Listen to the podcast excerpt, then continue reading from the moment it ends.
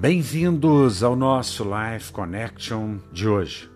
Evelyn A. Tensen nos diz: Você não pode mudar as circunstâncias e não pode mudar as outras pessoas, mas Deus pode mudar você.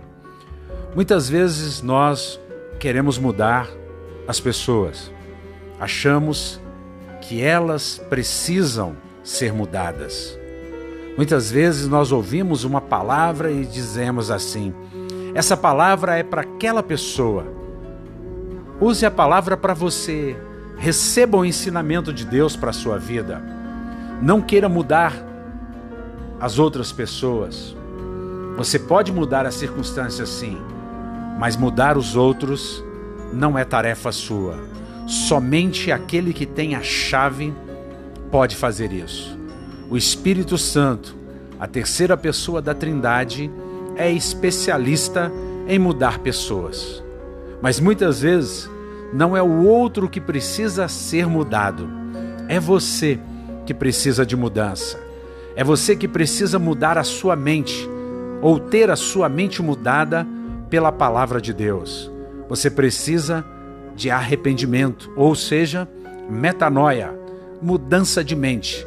Depois da cruz, metanoia é isso, é mudança de rota, é colocar a nossa mente em sintonia com a mente de Deus.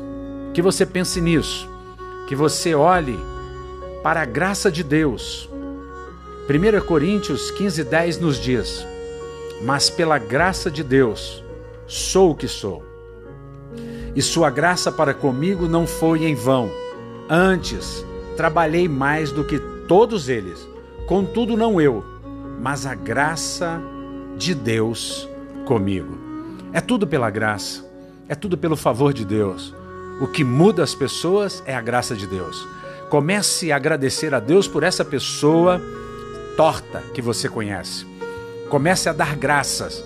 Comece a bendizer o Senhor, dizendo: Senhor, eu quero entender o propósito dessa pessoa ser assim, porque eu sei que o Senhor não a fez assim e ela não morrerá assim, porque o Senhor é especialista em vidas tortas.